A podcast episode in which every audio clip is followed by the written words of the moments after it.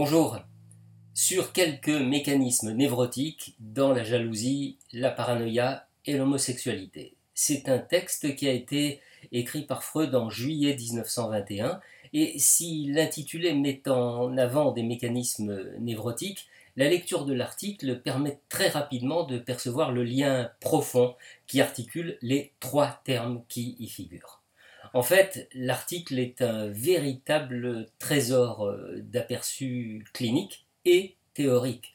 On y retrouve évidemment des thèmes anciens, les thèmes que sont la paranoïa, l'homosexualité, la bisexualité, mais, des thèmes qui sont comme des terres euh, défrichées, ouvrant sur des perspectives nouvelles qui sont liées au, au bouleversement, au remaniement métapsychologique euh, qui sont en cours chez Freud. Le sujet central, c'est celui de la projection, un processus dont Freud met en avant la fonction défensive et aussi la valeur structurante, que ce soit dans le trio oedipien du jaloux bisexuel ou euh, encore dans le duo intersubjectif du, du jaloux projectif. Ce qui se profile, c'est bien la problématique identificatoire, un sujet euh, que l'on verra ensuite se déployer plus largement dans d'autres ouvrages de Freud.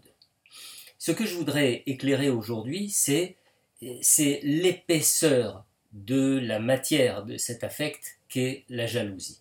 Et je dis bien l'épaisseur parce que la matière en question est constituée de, de couches que le public ne soupçonne pas un seul instant. Alors, je vais tenter de vous les dévoiler d'une façon relativement simple. D'abord, D'abord, partons de cette évidence que la jalousie est un affect normal.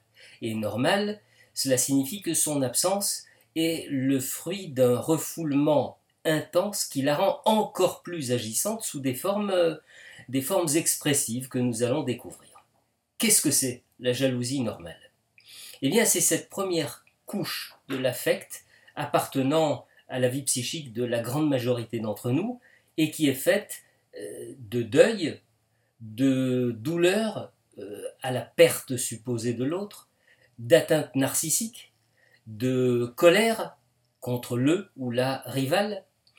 Euh, elle s'enracine profondément dans l'inconscient, l'infantile oedipien ou fraternel.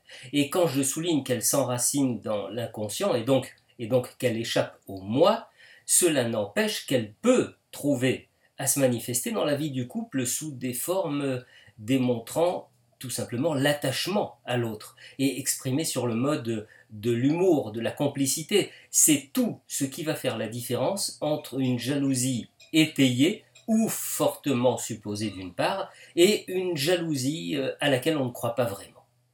Exemple. Si, si madame explique à son mari qu'elle doit ce soir aller voir le professeur principal de leur fils pour faire le point sur son année scolaire. Et si, au lieu de rentrer à l'heure annoncée par elle, elle rentre une heure plus tard Eh bien, la jalousie normale de l'époux pourrait être exprimée à sa femme par une question du genre euh, Et alors, euh, le professeur principal avait de beaux yeux? Façon de dire Je tiens à toi, hein, tu le sais. Voilà, ça, ça, c'est la première couche de la jalousie, c'est sa, sa facette normale. La deuxième couche voit la jalousie être vécue et exprimée sur un mode beaucoup plus direct, c'est-à-dire qu'il y y a de la certitude dans l'accusation. Que la trahison soit fondée ou non, peu importe, c'est le degré de certitude de l'accusateur qui prévaut. Et dans ce cas, il s'agit d'une jalousie projetée sur l'accusé, c'est-à-dire une infidélité agie par l'accusateur ou désirée par lui et très fortement réprimée. Le processus est le suivant.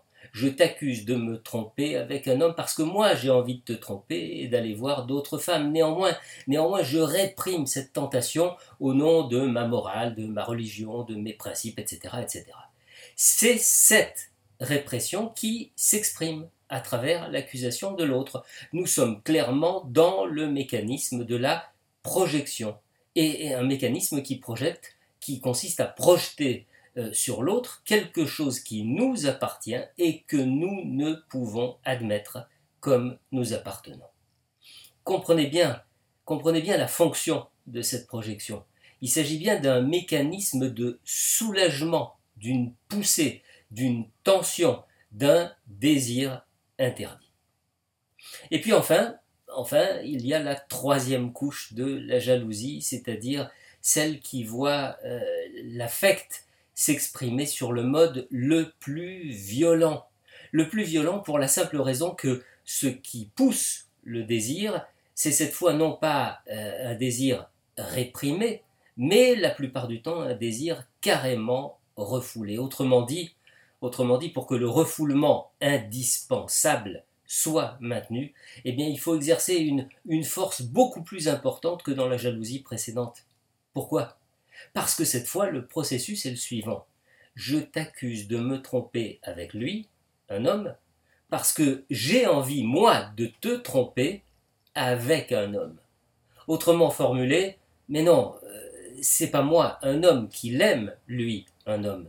C'est elle qui l'aime et qui me trompe avec lui. L'infidélité supposée ou étayée concerne cette fois l'objet du même sexe, ce qui fait de la réaction un mécanisme paranoïaque. À bientôt